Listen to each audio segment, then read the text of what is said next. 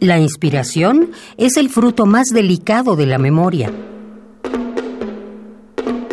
Un escritor a menudo oye hablar sin escuchar una palabra. Un novelista es alguien que oye voces a través de las voces.